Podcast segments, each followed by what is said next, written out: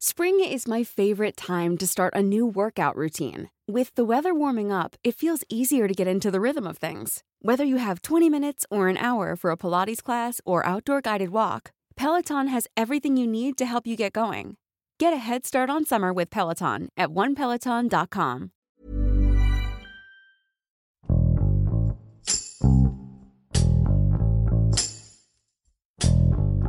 El pasado 5 de abril, la Cámara de Diputados aprobó la reforma a la Ley de Salud, que menciona la desaparición de hospitales psiquiátricos en todo el país. Esto con el fin de transformarlos en unidades de atención ambulatoria o en hospitales generales, además de eliminar la modalidad de internamiento de los pacientes.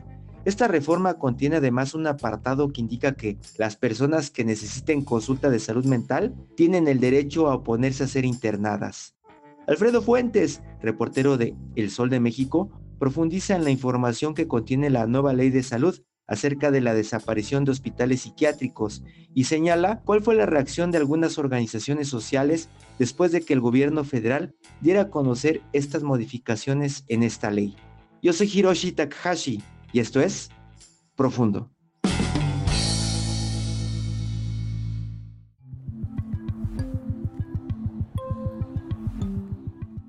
En México, la tradición del cuidado psiquiátrico se remonta hasta los tiempos de la época colonial. De hecho, el primer hospital del que se tiene registro en México y en el continente data de los años 1500 en San Hipólito, donde ahora se encuentra el exconvento que lleva el mismo nombre sobre Avenida Hidalgo y Pasado la Reforma. El lugar, más allá de tener un acercamiento médico o científico, era un sitio en el que se daba asilo a personas que requerían de ayuda mental. Sin embargo, solo se les apoyaba con comida un espacio para dormir y se les pedía que rezaran. Así fue como se cubrió la demanda de servicios mentales en México durante muchos años, y de hecho siglos, fue hasta que en 1910 Porfirio Díaz inauguró el manicomio general La Castañeda, que se intentó transitar de un modelo mayormente privado a uno público.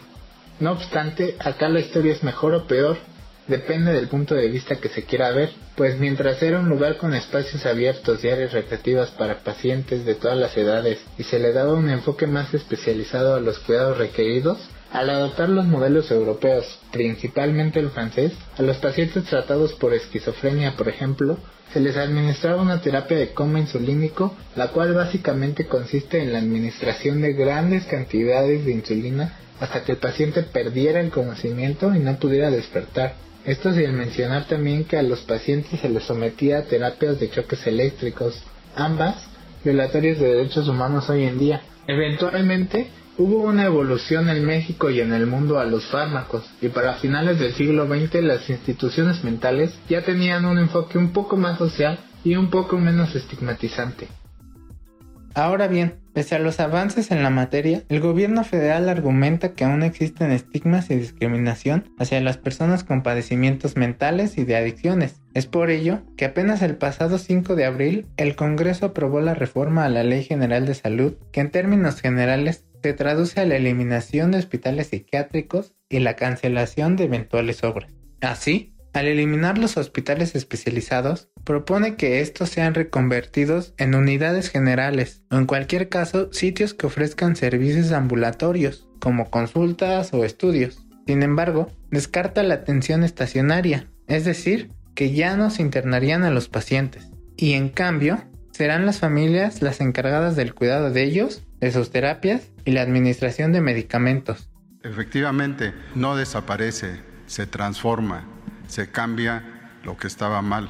Entonces, el punto que han eh, sacado y concreto su pregunta sobre los hospitales psiquiátricos es un camino que en todos lados, en todo el mundo, se está tomando. Nosotros no lo hacemos por imitación, sino por convicción de que aquí en nuestro país también no tenemos todavía los lugares donde se atiende en forma con derechos y desde luego con una atención humanista a la gente que tiene problemas en su conducta. Desde luego que esto es transversal, lo hemos señalado, se han hecho varias este, sesiones, vamos a tener una amplia de difusión próximamente sobre este tema y los hospitales van a seguir, todos estos hospitales de segundo nivel, eh, que se tienen en, lo que se ha mencionado, van a tener consulta de psicología y de psiquiatría con especialistas también específicos para ese manejo diferente.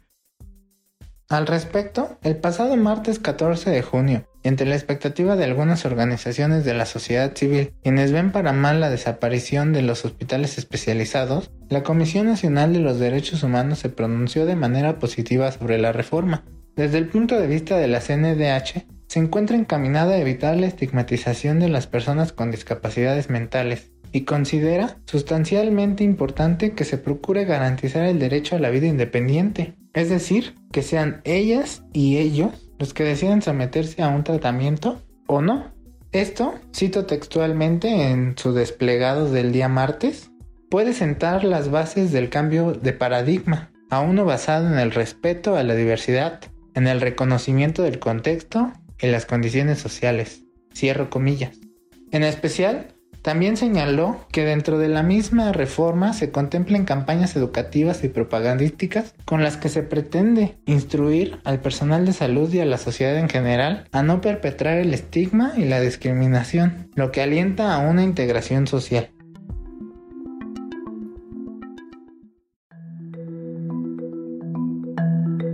Por otro lado, aunque considera a la familia como el primer filtro para los cuidados psiquiátricos, la ley de salud no elimina el internamiento de los pacientes. Sin embargo, explica que solo él puede solicitarlo y solo si se comprueba que éste le genera más beneficios que cualquier otro tratamiento previamente utilizado. En el caso de los adultos, este se podrá llevar a cabo en los hospitales generales o de pediatría más cercanos a sus domicilios, mientras que en el caso de los menores se privilegiarán alternativas comunitarias y se solicitará la opinión del niño, niña o adolescente antes de que sean ingresados. Asimismo, pero sin dar plazos precisos, la nueva ley dice que por ningún motivo el internamiento puede ser indicado o prolongado si tiene como fin de resolver problemas familiares, sociales o laborales para el cuidado del paciente. De esta manera, también se sobreentiende que las autoridades consideran que todas las personas con trastornos mentales son capaces de discernir sobre ellas mismas. Pese a todo esto, entre la población en general no se ha mostrado un rechazo hacia la reforma, aun y cuando hay al menos 15 millones de mexicanos afectados con trastornos mentales. No obstante, algunas organizaciones civiles sí alertan que este nuevo modelo solo acarreará problemas a las familias y en particular a las mujeres, quienes son las que principalmente se encargan de cuidar a pacientes enfermos en el seno familiar, principalmente porque significarán más atenciones y más cuidados con las personas que así lo requieran, en lugar de permanecer en un lugar con expertos en la materia. También acusan que la reforma viola el derecho a la salud, pues no se otorgará una atención de forma continua, como ocurre en el caso de los pacientes sin problemas mentales, quienes permanecen internados en los hospitales y reciben vigilancia especializada hasta ser dados de alta sin necesidad de su consentimiento. Desde las autoridades, obviamente se ha respaldado la decisión, pero no es el presidente López Obrador quien ha dado las explicaciones sobre el tema, sino su segundo al mando en la materia, el secretario de Salud Jorge Alcocer. Sobre ello, el titular dio una declaración el pasado 24 de mayo en la conferencia matutina del presidente, donde además de argumentar que la salud mental se abandonó y deterioró en los gobiernos anteriores, también señaló que la desaparición de los psiquiátricos es una decisión que se ha tomado en otros países en los últimos 10 años, y no solo en México, por lo que ahora la estrategia de integración se centrará en la prevención y atención integral desde la familia y no desde la vía institucional. En la práctica, eh, lo que ha llamado mucho la atención es que ya no hay hospitales psiquiátricos. Voy a tomar esta situación como una decisión, una decisión que no solo es en México, es una decisión que progresivamente desde hace una década se ha tomado como una realidad de que un paciente, un individuo con, con alteraciones de salud mental y más ahora después de la pandemia requiere una atención integral desde la familia desde el punto de vista periodístico, uno de los principales problemas que se encuentran allá afuera es la falta de información pública, ya que como mencionan los expertos y también las autoridades, sí existe un estigma hacia las y los pacientes con enfermedades mentales. La falta de datos oficiales dificultan todavía más la tarea de contrastar y construir temas alrededor de algo tan complejo como es la mente de las personas lo que se suma a la falta de conocimiento de las autoridades, pues en ocasiones ellos mismos desconocen o dicen desconocer la información requerida. De esta manera, parece ser que la situación sobre los hospitales psiquiátricos y sus pacientes está cantada. Aunque algunos expertos ven que esta transformación va a tomar algunos años, el actual gobierno ha dado algunas ideas sobre su desenlace, así como sucedió con las estancias infantiles y está por suceder con las escuelas de tiempo completo, la administración del presidente Andrés Manuel López Obrador confía en que la solución de algunos problemas pasan por la familia, por eso es que intenta transferir algunas herramientas institucionalizadas hacia ellas. Esperemos también que las campañas para concientizar a la sociedad ayuden y puedan generar un cambio en el bienestar de las familias y los pacientes. Sin embargo, por ahora, solo queda esperar a ver los resultados, ya sean positivos o negativos.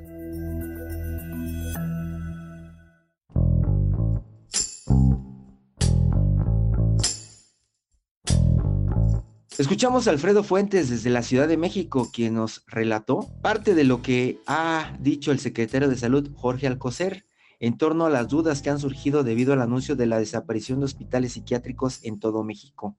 Organizaciones defensoras de derechos humanos, por lo pronto, se han expresado en contra de esta reforma, señalando que no todos los pacientes tienen un lugar seguro donde atenderse, ni familiares que puedan hacerse cargo de ellos. Las autoridades, por su parte, mencionan que no se trata de una desaparición, sino de una transformación, que con esta reestructura de estos hospitales se identificarán problemas de salud físicos y mentales, seguirán impartiéndose atenciones psicológicas, psiquiátricas y de ser necesario también internamientos. Con la pandemia por COVID-19, las afectaciones mentales fueron en aumento y es importante resaltar que la salud mental es igual de importante que la salud física. Por lo tanto, se debe de atender de manera integral, teniendo en cuenta las necesidades de los pacientes y también el respeto que cada caso merece.